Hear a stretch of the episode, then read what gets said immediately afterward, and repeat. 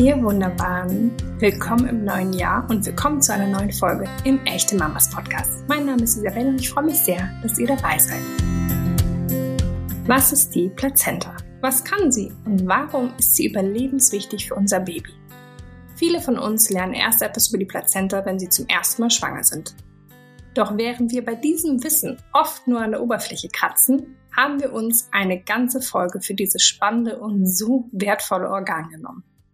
Denn die Plazenta ist wirklich faszinierend und lebenswichtig für unser Baby. Warum, was sie alles kann und auch, was wir nach der Geburt mit der Plazenta machen können, das verrät uns Ann-Kathrin. Ann-Kathrin ist Hebamme und großer Fan selbstbestimmter Geburten. Deshalb begleitet sie Frauen über ihre Webseite www.naturgeburt.com auch bei wunderbaren Themen wie einer Geburt in Urkraft. Liebe Ann-Kathrin, herzlich willkommen zurück im Echte Mamas Podcast. Wie schön, dass du wieder dabei bist. Vielen, vielen Dank. Ich freue mich nochmal hier mit dabei sein zu dürfen. Dankeschön für die erneute Einladung. Genau, wir haben nämlich letztes Mal das super schöne und spannende Thema natürliche Schmerzlinderung unter der Geburt gehabt. Eine tolle Folge, unbedingt reinhören, liebe Leute. Und als wir da gesprochen haben, warst du in Portugal. Ich glaube, jetzt bist du gerade auf Teneriffa oder also letztes Mal warst du glaube ich in Portugal, oder? Nee, äh, in Italien, auf Sizilien war ich, glaube ich, letztes Ach so. Mal. Ja, auf jeden Fall reist du ganz, ganz wunderbar. Das ist äh, schön. Und dabei hast du aber natürlich dein Wissen über all diese Themen rund um, um uns Frauen als Mütter, Schwangerschaft und so im Gepäck. Deshalb reden wir heute über das Thema Plazenta. Was ist das überhaupt? Kannst du uns ein bisschen mehr über den sogenannten Mutterkuchen erzählen? Wie und wann wird die Plazenta gebildet? Erzähl uns. Super gerne. Genau, was ist eigentlich die Plazenta? Die Plazenta ist ein Organ des Kindes und es ist ein ganz besonderes Organ, weil es als allereinziges Organ überhaupt außerhalb des Körpers liegt. Ähm, alle anderen Organe tragen wir ja in uns und die Plazenta liegt außerhalb des Körpers und ist ja auch nur für eine begrenzte Zeit ähm, verfügbar, unterstützt den Körper quasi nur für eine bestimmte Zeit, nämlich für die der Schwangerschaft. Und das, die Plazenta, der, die wird ja auch Mutterkuchen genannt oder Nachgeburt, Nachgeburt die hat ja ganz verschiedene ähm, Begrifflichkeiten. Die besteht sowohl aus mütterlichem als auch aus kindlichem Gewebe. Und am Ende der Schwangerschaft kann man sich das so vorstellen, es ist so ein, so ein ja, großer, runder, ähm, etwas flacherer, äh, ich sage jetzt einfach mal ganz platt, so ein Teigklotz quasi. Also es ist wirklich so, ein, so eine große runde Scheibe, so ein bisschen wie so ein Teller, kann man sich das vorstellen, so 15 bis 20 Zentimeter ungefähr im Durchmesser und wiegt so ungefähr 500 bis 600 Gramm. Und die Plazenta, die wird ähm, eben auch direkt aus den ähm, aus dem äh, befruchteten Zellhaufen, aus dem sogenannten Trophoblasten gebildet.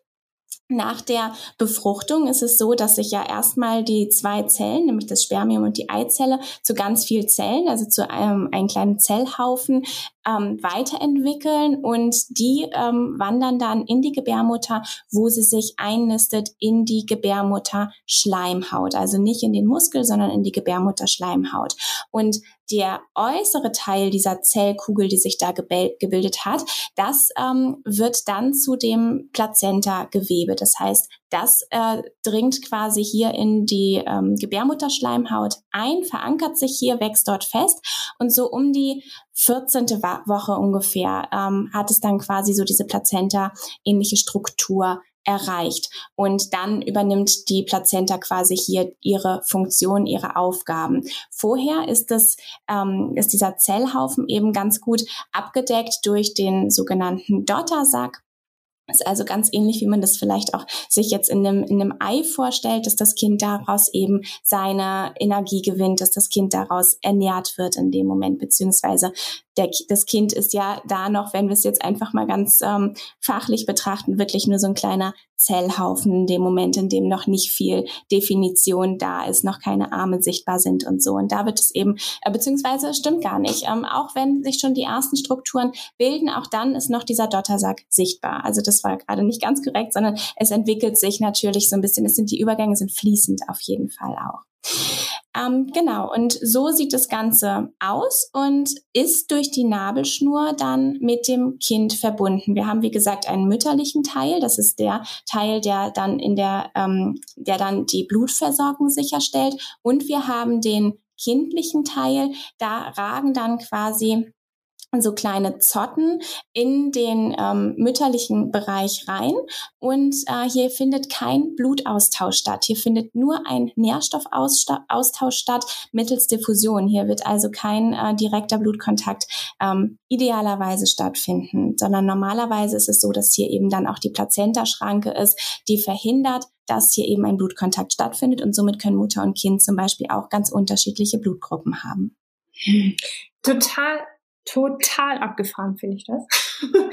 also ich finde, wenn man sich, ähm, ich habe mich recht spät mit meiner Plazenta auseinandergesetzt unter der Geburt und fand es auch, muss ich sagen, so ein bisschen gruselig, ein bisschen verrückt, dass da so ein riesen Organ in mir auf einmal drin ist, das vorher nicht da war und die auch wieder geht. Ich wusste aber zum Beispiel gar nicht, dass das tatsächlich als Organ fürs Kind bezeichnet wird. Ich dachte, das ist quasi jetzt mein Organ, das sich da komisch bildet und ähm, für diese Zeit mit in mir wohnt. Aber ist das nicht crazy, was der Körper so macht? Total spannend.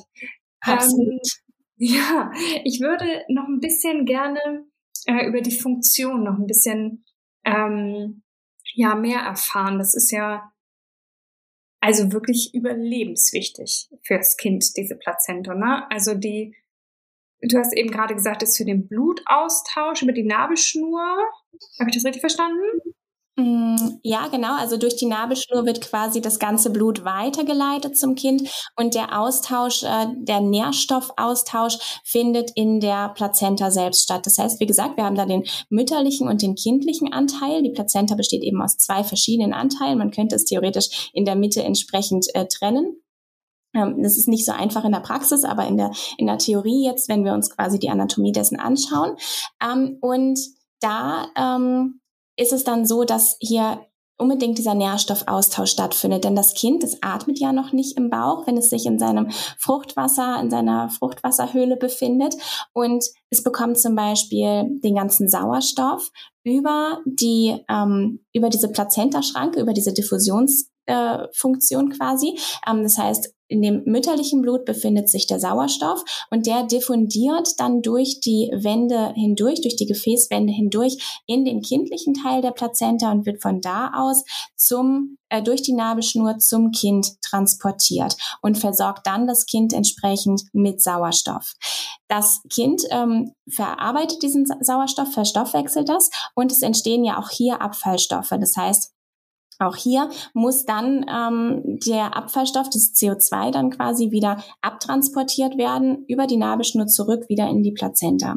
Und so funktioniert es mit sämtlichen Nährstoffen. Die Mutter stellt es bereit über die Plazenta, es äh, geht über die Nabelschnur zum Baby, das Kind verarbeitet diese Stoffe und wird dann eben alle Abfallprodukte wieder äh, über die Nabelschnur zur Mutter hin abgeben und es wird über den Körper der Mutter dann abgebaut.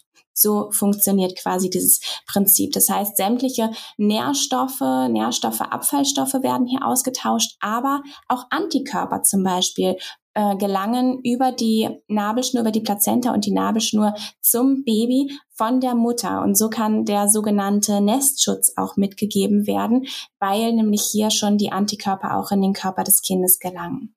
Und die Plazenta hat aber noch eine ganz wichtige Funktion, nämlich sie hält Gift und Schadstoffe, Krankheitserreger, Bakterien weitestgehend von dem Kind fern. Auch das ähm, kann man eben nicht so absolut sagen. Auch hier ähm, kommt die Plazentaschranke an ihre Grenzen. Also Plazentaschranke nennt sich eben diese, diese Barrierefunktion, dass eben nur bestimmte ähm, Dinge, nur bestimmte Moleküle diese äh, Schranke passieren können. Und das gilt weit oder in großen Teilen eben für Gift und Schadstoffe, dass die nicht durchkommen, aber in einigen Teilen eben kommen die genauso durch. Deswegen ist es so, so wichtig, dass man in der Schwangerschaft genau guckt, was man zu sich nimmt und was man ähm, ja konsumiert, was man einatmet, weil eben die Plazentaschranke hier nicht unfehlbar ist und viele ähm, Dinge eben auch durch die Plazentaschranke zum Kind gelangen können. Großes Beispiel hier zum Beispiel Medikamente, ganz, ganz wichtig, dass man hier mit Medikamenten eben genau guckt, was man hier zu sich nimmt. Auch Koffein passiert die Plazentaschranke, auch Alkohol pa passiert die Plazentaschranke. Also das kommt dann eben alles genauso zum Kind und wird nicht herausgefiltert. Okay, das heißt, äh, wir können als äh, Mamas da nicht äh, jegliche Verantwortung einfach von uns weisen. Es ist großartig, was diese Plazenta leistet. Ich bin wirklich schwerstens beeindruckt von, von diesem Prinzip der Plazenta.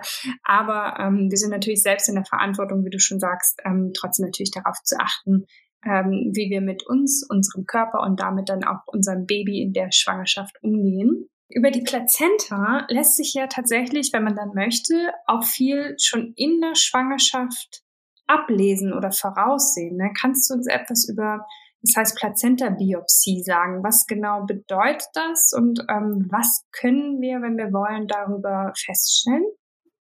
Mhm.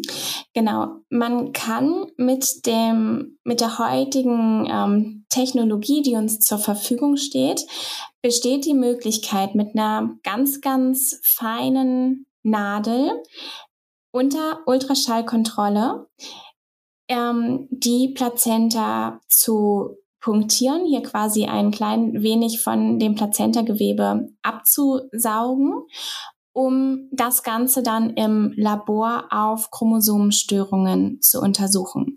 Denn die Plazenta besteht ja eben in ihrem kindlichen Anteil aus genau den gleichen Zellen wie das Kind selbst auch. Sie haben ja den gleichen Ursprung, aus denen diese Zellen, ähm, ja, aus denen diese Struktur, dieses Gewebe entstanden ist. Das heißt, wenn in der Plazenta hier quasi Chromosomenstörungen nachgewiesen sind, dann sind die genauso auch beim Kind vorhanden. Und deswegen können wir das in der, ähm, in der frühen Schwangerschaft äh, beziehungsweise ab der zwölften Woche, glaube ich, nutzen als ähm, Möglichkeit der Untersuchung, ob hier Chromosomenstörungen vorliegen. Okay.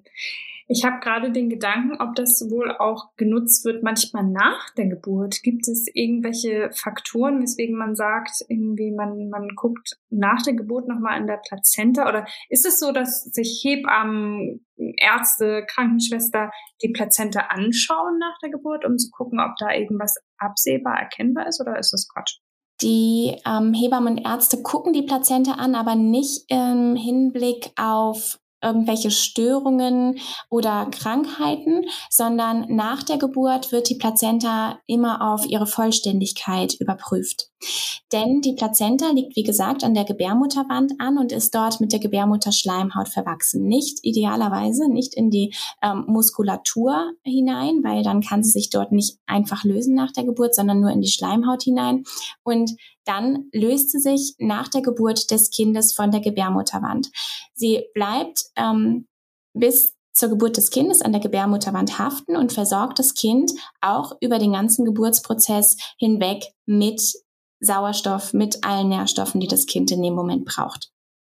Und nach der Geburt ist es jetzt so, dass sich die Gebärmutter feste zusammenzieht. Das ist ja ein großer Muskel und der zieht sich ganz feste zusammen und dadurch wird die Haftstelle an der Plazenta verringert und darüber kann eben die Plazenta sich dann Stück für Stück mit wiederum neuen Wehen nach der Geburt des Kindes nochmal. Die sind aber nicht, ähm, die fühlen sich anders an als die tatsächlichen ähm, Geburtswehen, als das Kind quasi noch im Bauch war. Es fühlt sich trotzdem an wie Wehen, aber es ist nicht mehr vergleichbar mit denen am Ende der Geburt, sondern es ist dann deutlich ähm, besser auszuhalten und nicht, äh, nicht ansatzweise so intensiv.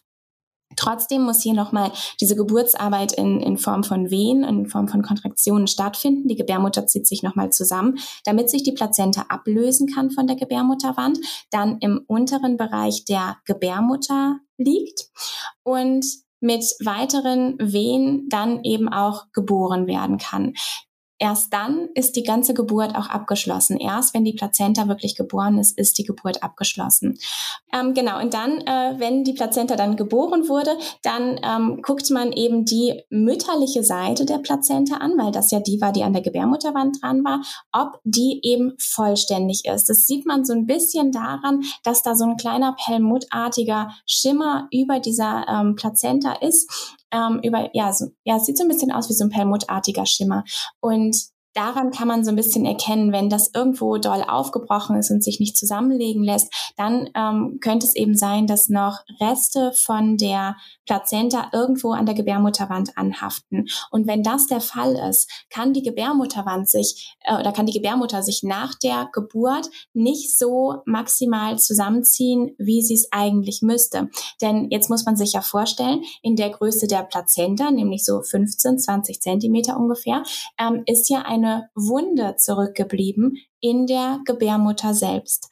Und wenn wir jetzt so eine große Wunde an unserem Bein hätten, ja, vielleicht so handgroß, kann man sich das vielleicht vorstellen. Wenn wir so eine große Wunde an unserem Bein hätten, dann würden wir verbluten. Das tun wir aber nicht in der Gebärmutter, weil die Gebärmutter sich einfach so schön klein zusammenziehen kann, dadurch die ganzen Blutgefäße komprimiert werden und es nicht so stark blutet und die ganze Wundfläche verkleinert wird. Und wenn noch Teile der Plazenta zurückbleiben, die sich nicht optimal gelöst haben von der Gebärmutterwand, dann kann sie sich eben nicht so klein zusammenziehen und es kommt zu verstärkten Blutungen. Deswegen ist es so wichtig, dass die ganze Plazenta geboren wird. Und deswegen wird eben die Plazenta nach der Geburt angeschaut. Aber nicht im Sinne von, gibt es irgendwelche Hinweise auf Erkrankungen des Kindes? Das können wir daran in der Regel nicht ablesen, sondern wirklich im, im Hinblick auf diese Vollständigkeit, dass die Mutter sich eben gut ähm, ausruhen kann und eben nicht verstärkte Blutungen dann nach der Geburt hat. Okay, interessant. Wir kommen auch gleich nochmal dazu, was ähm, nach der Geburt aber tatsächlich noch alles mit der Plazenta gemacht werden kann. Ich würde jetzt noch gerne einmal, du hast jetzt schon viel erklärt, wo sie sitzt, dass sie so an der Gebärmutterwand sitzt, äh, idealerweise nicht in dem Muskelgewebe, das habe ich auch verstanden. Ich glaube aber, mich zu erinnern, dass also die Plazenta kann, sitzt an der Gebärmutterwand, aber an ganz unterschiedlichen Stellen, oder? Manchmal sitzt die Plazenta vorne im Bauch, manchmal hinten, manchmal seitlich. Wo kann die sitzen und wo sollte sie nicht sitzen, beziehungsweise was ist ähm, ja was was ist ähm, gefährlich, wenn sie vielleicht an einer sagen wir mal in Anführungsstrichen falschen Stelle sitzt? Mhm. Genau, die Plazenta sitzt ähm, idealerweise im oberen Bereich der Gebärmutter. Du hast es schon gesagt, entweder an der Seitenwand, vielleicht auch an der Vorder- oder an der Hinterwand. Wenn sie an der Vorderwand sitzt, dann kann es manchmal sein, dass äh, die Frau zum Beispiel auch erst etwas später die ähm, Kindsbewegungen spüren kann. Das kann dann immer mal so ein kleiner Hinweis für eine Vorderwandplazenta sein. Das ist ähm, typisch, dass das miteinander einhergeht, macht aber sonst ähm, keine anderen Konsequenzen oder keine anderen ja, zieht nichts weiter nach sich. Was eine nicht so optimale Stelle ist, wo die Plazenta nicht sitzen sollte, ist im unteren Bereich der Gebärmutter, sprich vor allem nicht vor dem Muttermund. Das Ganze nennen wir dann eine Plazenta previa. Und da gibt es auch verschiedene Formen. Das heißt, die Plazenta kann entweder komplett vor dem Muttermund sitzen. Das ist dann eine Plazenta previa totalis. Sie bedeckt also den ganzen Muttermund. Sie kann aber auch nur Teile davon bedecken oder nur gerade eben an den Muttermund heranragen. Auch dann sprechen wir von einer Plazenta previa. Die Gefahr bei der Plazenta previa ist eine verstärkte Blutung. Gerade bei der Plazenta previa totalis oder auch partialis, sprich wenn nur Teile des Muttermunds überdeckt werden, dann ähm, ist hier die Möglichkeit einer Spontangeburt nicht gegeben. Denn in dem Moment, wo sich der Muttermund öffnet, verliert ja die Plazenta ihre Grundlage.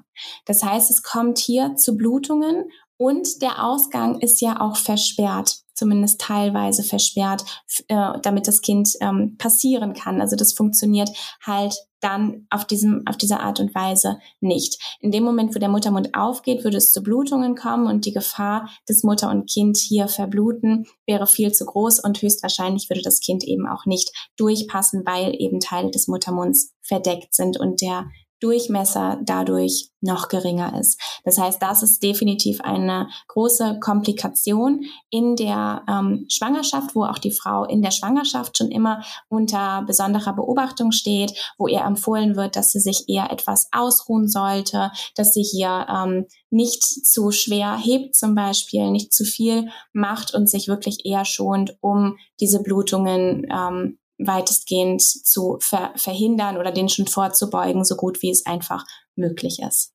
Hm.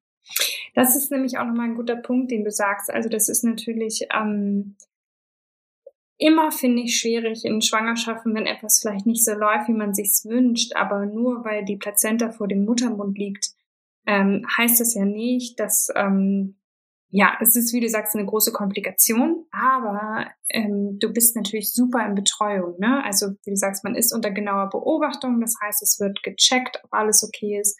Du ähm, bekommst halt Ratschläge, dass du dich halt viel ausruhen musst, wie du sagst, nicht schwer heben. Und am Ende ist es dann oft oder in den meisten Fällen eine Kaiserschnittgeburt. Aber das ist ja Gott sei Dank so heutzutage alles ganz, ganz super möglich. Ne? Also ich weiß von einer Freundin von mir, die hat das so erlebt, dass es natürlich ähm, manchmal schwer auszuhalten ist, dann auch diese Blutung zu erleben, weil das mit vielen Ängsten einhergeht. Aber ihr wunderbarer Sohn ist äh, ganz gesund und glücklich auf der Welt. Ähm, dass wir da den, den werdenden Mamas, die ähnliches erleben, das mit an die Hand geben, dass das, ähm, ja, sie da ja gut betreut und begleitet werdet durch diese Zeit. Ähm, nun haben wir eben schon gesagt, unter der Geburt muss die Plazenta quasi geboren werden in der sogenannten Nachgeburt. Wie ist es denn, ach, wie viel Zeit vergeht da wohl? Kann man das ungefähr sagen, so zwischen Geburt des Kindes und Nachgeburt der Plazenta, wenn das eine spontane Geburt ist? Mm, ja, das ist natürlich auch immer ganz unterschiedlich von, von Frau zu Frau und auch so ein bisschen von der Einrichtung, in der die Geburt stattfindet. Denn es gibt Einrichtungen, die ähm, legen da einen großen Fokus drauf, dass die Plazenta möglichst schnell geboren wird und andere eben nicht. Und ähm, die ähm, Plazenta kann manchmal schon äh, zehn Minuten nach der Geburt des Kindes geboren werden. Manchmal lässt sie sich eine halbe Stunde Zeit. Wenn man dem ganzen Prozess ähm, einfach die natürliche Zeit lässt, dann dauert es manchmal auch eine Dreiviertelstunde, eine Stunde. Das ist nicht so häufig, aber kommt eben auch vor. Und solange keine Blutungen da sind, ist es auch in Ordnung.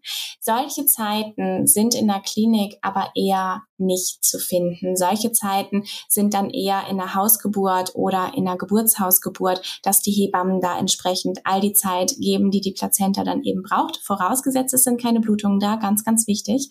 Und ähm, in der Klinik kann es dann oder wird es dann wahrscheinlich eher so sein, dass man die Plazenta-Geburt mehr fokussieren wird, dass man eventuell standardmäßig oder aber nach einem, nach dem Ablauf einer gewissen Zeit auch nochmal ein Wehenmittel über die Vene gibt, dass hier eben die entsprechenden Venen nochmal ausgelöst werden und die Plazenta-Geburt somit dann fokussiert wird. Und dann wird sie eigentlich in der Regel innerhalb der ersten halben Stunde nach der Kindsgeburt geboren. Okay. Beim Kaiserschnitt ist es, weiß ich von mir, einfach so, das Kind wird geholt und danach wird einfach die Plazenta direkt geholt, ne? Also, das wird natürlich beim Kaiserschnitt dann auch auf diesem Wege mitgeboren quasi. Mhm. Genau. So oder so kann man ja nach der Geburt mit der Plazenta so einiges machen. Was denn so? Genau, da gibt es äh, so diverse Möglichkeiten und das Klassischste ist tatsächlich, dass viele Frauen ihre Plazenta ähm, vor allem in der Klinik nicht sehen möchten und die Plazenta dann einfach entsorgt wird, kommentarlos von der Hebamme, die wird einfach ähm, in den Müll quasi, in den Sondermüll entsorgt.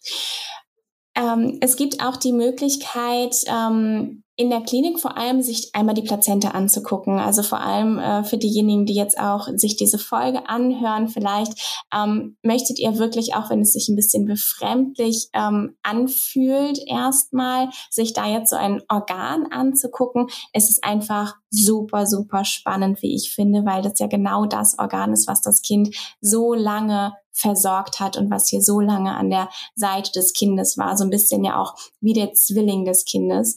Und äh, deswegen finde ich, ist es auf jeden Fall ein Blick wert, sich das einmal anzuschauen. Gerade auch die kindliche Seite sieht super spannend aus mit diesen ganzen Blutgefäßen. Es sieht so ein bisschen aus wie so ein Baum, wenn man sich das anguckt, wie so ein bisschen der Lebensbaum des Kindes. Und das ist ja genau die Seite, die das Kind die letzten neun Monate gesehen hat. Ja, also auch das Kind hat die ganze Zeit über ja diese Plazenta gesehen. Also super, super spannend. Hier nochmal am am Rande. Ähm, und äh, neben dem Anschauen und gucken, was, was ähm, ist eigentlich die Plazenta, gibt es hier auch noch verschiedene Möglichkeiten. Eins der klassischsten Dinge ist, dass ein erbsengroßes Stück aus der Plazenta rausgeschnitten wird, was zum Beispiel zu Globulis verarbeitet werden kann, zu sogenannten Plazenta-Nosoden. Da gibt es Apotheken, die ähm, stellen diese Nosoden her, die schicken einem vorher so ein kleines Päckchen zu, wo auch ein Gefäß drin ist, wo dann, dann eben die Plazenta, dieses Plazenta-Stück, was dann die Hebamme auch raustrennt, wenn man das möchte. Da hat man also selber nichts mit zu tun. Die ähm, Hebamme schneidet das raus, macht es in das Gefäß und man schickt das alles ähm, wieder an diese Apotheke und die stellen nur Soden daraus her. Und diese ähm, Plazenta-Globulis, die sollen dann eben das Kind in allen Lebenslagen begleiten können. Ähm, egal welche Krankheiten, welche Probleme es gibt da auch verschiedene Potenzen, da gibt es auch die entsprechenden Begleithefte, in denen man dann die Dosierung nachschlagen kann. Und das ist dann eben das, was man nutzen kann, zum Beispiel als eine Möglichkeit. Es gibt ähm, Frauen oder Paare, Familien, die nehmen die Plazenta mit nach Hause, um zum Beispiel einen Baum oder eine andere Pflanze darauf zu pflanzen als Symbol ähm, ein Stück weit für das Kind ähm, hier die ähm, ja, ein Baum, vielleicht sogar aus dem äh, keltischen Baumhoroskop als Idee, ähm, wenn man da noch überlegt, welcher Baum könnte da vielleicht gut in Frage kommen wäre das auch eine Möglichkeit, hier einmal nachzuschauen und ähm, das eben als Symbol für das Kind, für das, für den Wachstum, für die Kraft, die dahinter steht und auch um die Plazenta ein Stück weit vielleicht auch zu ehren, denn wie gesagt, sie hat ja das Kind so lange Zeit so gut versorgt.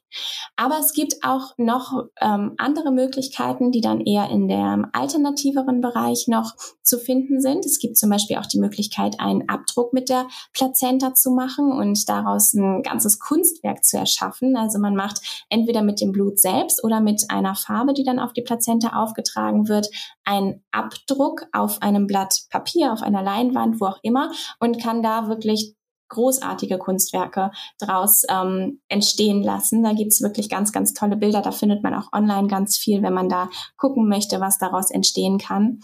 Und ähm, darüber hinaus ist es auch möglich, die Plazenta oder ein Stück von der Plazenta ähm, als Mutter zu sich zu nehmen. Und auch hier gibt es wieder verschiedene Formen, wie das gemacht werden kann. Ich weiß, es gibt ähm, aus den USA vor allem auch ganz verschiedene Rezepte, wie man die Plazenta zubereiten kann, ähm, aber das muss es überhaupt gar nicht. Also man muss sich da jetzt kein großes Plazenta-Gericht ähm, irgendwie kochen oder so, wenn man es nicht möchte, sondern ähm, vielleicht, wenn man jetzt sagt, okay, ich möchte die positiven Eigenschaften der Plazenta nutzen, dann, ähm, aber es, es fühlt sich vielleicht doch ein bisschen eklig an, jetzt irgendwie dieses Organ zu verzehren und man möchte es vielleicht nicht einfach sich ein Stück rausschneiden und mit Wasser runterspülen, was zum Beispiel eine Möglichkeit wäre, dann kann man sich auch einen Plazenta-Shake zum Beispiel ähm, mixen und dafür schneidet man eben auch oder lässt sich von der Hebamme ein Stück aus der Plazenta rausschneiden und ähm, vermixt das zusammen mit roten Früchten und äh, etwas Wasser und macht sich daraus dann quasi einen Shake, den man trinken kann. Oder man kann sich auch Plazenta-Kapseln herstellen lassen. Und ähm, da gibt es auch verschiedene Anbieter, die das äh, machen, verschiedene Frauen, die hier ähm, die Plazenta zu sich nehmen und die eben unter entsprechenden hygienischen Voraussetzungen zu Kapseln verarbeiten. Das heißt, eintrocknen und in Kapseln abfüllen. Und diese, diese Form dieses, dieser Plazenta ähm, zu, die Plazenta zu sich zu nehmen, da versprechen sich eben viele Frauen davon, dass ähm, es weniger Nachwehen macht, dass die Frauen insgesamt ein besseres Allgemeinbefinden haben, dass sie sich viel schneller wieder fit fühlen nach der Geburt, dass sie eine bessere Milchbildung haben, dass das Stillen besser anläuft, dass das Stillen besser klappt. Das sind so die Haupt, ähm, die Hauptgründe, warum Frauen ihre eigene Plazenta zumindest teilweise zu sich nehmen. Denn die Plazenta ist ja sehr, sehr reich an Eisen. Und Eisen ist ja genau das, was uns nach der Geburt in der Regel fehlt. Denn wir haben ja einen gewissen Blutverlust unter der Geburt. Das heißt, der Eisenwert darf hier wieder ansteigen. Und die Plazenta ist auch sehr, sehr reich an ähm, Hormonen. Und um diese Hormonumstellung im Wochenbett zu unterstützen, kann eben auch hier die Einnahme von Plazenta eine gute Eigenschaft sein. Aber mir sind keine Studien bekannt, die die Eigenschaften belegen. Also aus der wissenschaftlichen Sicht heraus kann ich hier nichts sagen. Ähm, und jede Frau muss für sich da einfach entscheiden, ob das ihr Weg sein kann oder ob es eben nicht ihr persönlicher Weg ist und sie lieber die Entsorgung oder die Vergrabung oder was auch immer für sich wünscht. Aber das ist eben eine der vielen Möglichkeiten. Ja, ich wollte gerade sagen, eine der vielen. Ne? Es ist ja wirklich ähm, man kann ganz, ganz viel mit dieser Plazenta am Ende anstellen. Ich finde auch spannend, also wenn man Globulis für die Babys herstellt, dann würde ich da jetzt so raus, dann ist es auch für einen längeren Zeitraum quasi, kann man das anwenden, in den ersten, weiß ich nicht, ein, zwei, drei Jahren oder was. Ähm, aber für die Mütter wäre das dann so direkt in der Zeit nach der Geburt, ne? Hauptsächlich genau, aber ganz spannend, das hatte ich eben noch gar nicht gesagt. Ähm, und zwar habe ich das auch mal von einer Plazenta-Expertin, die hat mir auch mal erzählt, was man daraus noch machen kann, die nämlich genau hier solche Kapseln herstellt. Und sie stellt aus der Eihaut, die ja auch mit an der Plazenta befestigt ist, die Eihaut, wo ja dann das Fruchtwasser quasi drinne ist, aus der stellt sie Plazenta-Pflaster her, die dann wirklich zur Wundversorgung beim Kind oder bei jedem anderen dienen können. Und sie stellt aus der Plazenta auch noch eine Plazenta-Essenz her.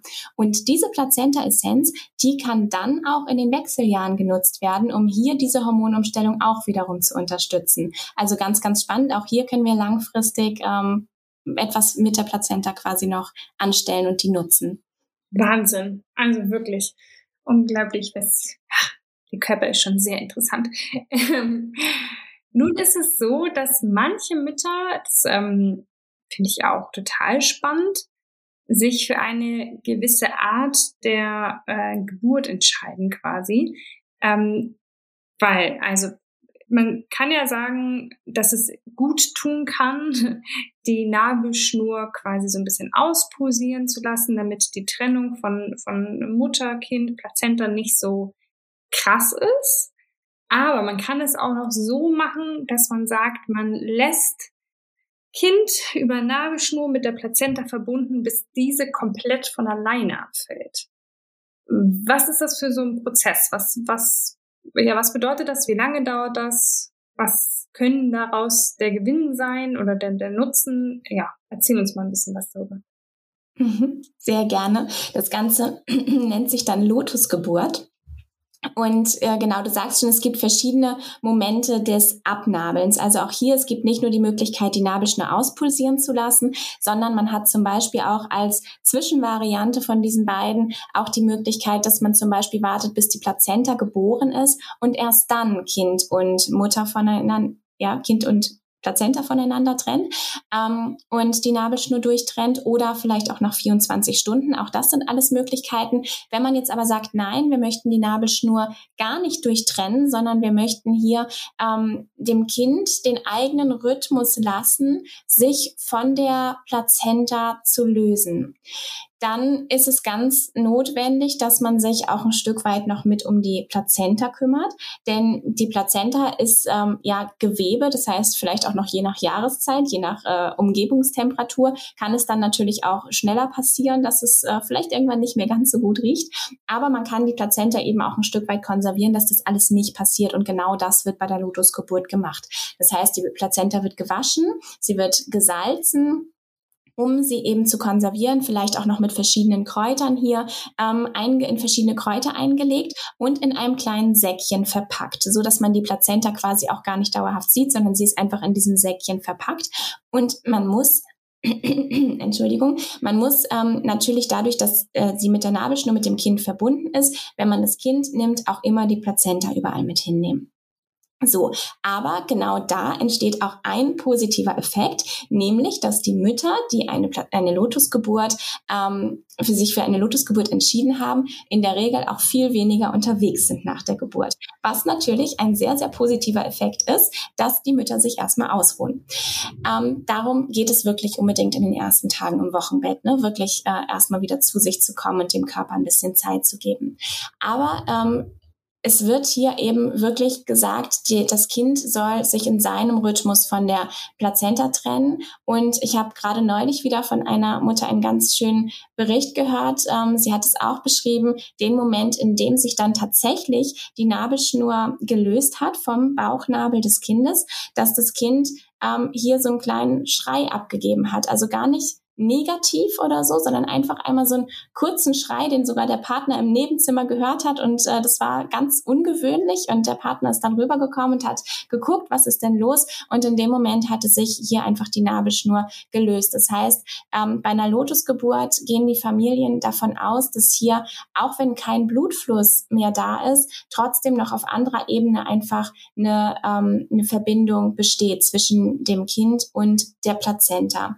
Und dass die Kinder, die sich in der, äh, die sich von in ihrem eigenen Rhythmus von der Plazenta trennen können, dass die auch viel entspannter sind, dass die ähm, viel ruhiger sind und sich hier ähm, viel besser auf der Welt erden können, viel besser auf der Welt ankommen können.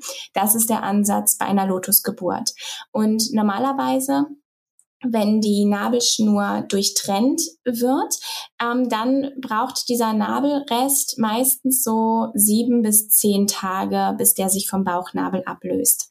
Bei einer Lotusgeburt ist es meistens viel früher. Da ist es meistens schon um den fünften Tag herum, manchmal sogar schon um den dritten Tag herum, dass sich dieser Nabel, dass sich die Nabelschnur von dem Bauchnabel löst. Also auch hier gibt es zeitlich tatsächlich nochmal einen kleinen Unterschied, was dieses Lösen angeht. Denn die Nabelschnur, die trocknet ja ein.